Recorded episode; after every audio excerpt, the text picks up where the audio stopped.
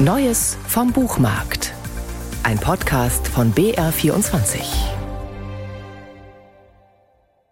Ich denke schon, dass es die Arbeit der Autoren ist, sich und ihre Zeit darzustellen. Ich versuche das, was ich gesehen, erlebt, gehört habe, in einer geeigneten Form, in ein geeignetes Gefäß zu geben, ein Stück, einen Roman zu machen, von Dingen, die mir wichtig sind, die mich geärgert haben, die an der Existenz kratzen, wo ich glaube, etwas von dem Atem meiner Zeit, meiner Gesellschaft zu verspüren. Christoph Hein, der die Figuren seiner Romane und Theaterstücke immer wieder den politischen, gesellschaftlichen Geschehnissen der jüngeren deutschen Zeitgeschichte aussetzt, mag es nicht sonderlich, ein Chronist genannt zu werden. Und tatsächlich wird man ihm mit dieser Einordnung nicht gerecht. Geht es ihm doch weniger um das chronologische Notieren historischer Ereignisse, als vielmehr um den Standpunkt, den seine Figuren auf dem Boden ihrer Zeit beziehen und von dem aus sie in die Zukunft gehen. Daniel zum Beispiel, der Ich-Erzähler aus Christoph Heinz jüngstem Roman Unterm Staub der Zeit. Daniel ist 14, als sein Vater ihn im Jahr 1958 aus einer ostdeutschen Kleinstadt nach West-Berlin bringt. Dort soll Daniel, wie schon sein älterer Bruder, ein Gymnasium besuchen, was ihm als Pfarrerskind in der DDR verwehrt wird. Nun würde er endlich unter seinesgleichen sein, verkündet der Vater, endlich dazugehören. Dazugehören, willkommen zu sein. Das würde für mich überraschend und neu sein, und ich wusste nicht, wie ich damit zurechtkommen würde.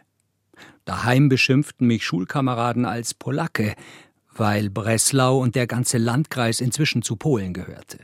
Und für andere war ich der Pfaffe, weil mein Vater Pfarrer war. Doch das mit dem Dazugehören wird für Daniel auch in Westberlin nicht immer einfach.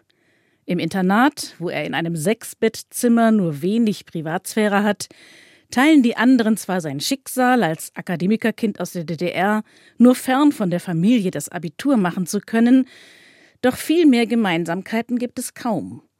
Und in der Schule werden sie als Ostdeutsche in den C-Zweig gesteckt, da sie im Vergleich zu den Westberlinern aus den A- und B-Zweigen viel Stoff aufzuholen haben. Außerhalb der Schule wiederum gibt es für Daniel viele Gelegenheiten, in den Westteil der Stadt Berlin einzutauchen. Er bekommt einen Job als Zeitungsverkäufer, erlebt den Erweckungsprediger Bill Graham und nur wenig später ein Konzert von Bill Haley im Sportpalast, das Daniel und seine Freunde heimlich besuchen und bei dem sie beinahe in eine Massenschlägerei geraten. Mit der Saalschlacht im Berliner Sportpalast klingt ein erster Unterton an, der noch ganz fern, aber doch vernehmbar von Aggression und Machtlosigkeit gegenüber dieser Gewalt erzählt. Denn Daniel hat nur drei Jahre in Westberlin. Im Sommer 1961 ist es wieder Zeit zu gehen. Während der Ferien, die er auf Hiddensee und in Dresden verbringt, wird in Berlin die Mauer gebaut und das kleine historische Zeitfenster, in dem Kinder von der einen Welt in die andere gehen konnten, schloss sich.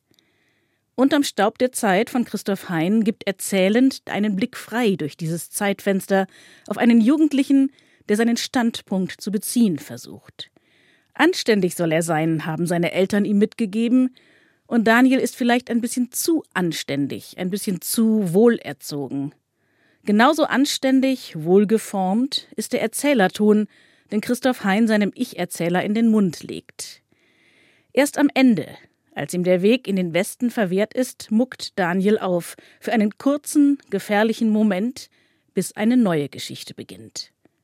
Unterm Staub der Zeit von Christoph Hein ist jetzt bei Surkamp erschienen.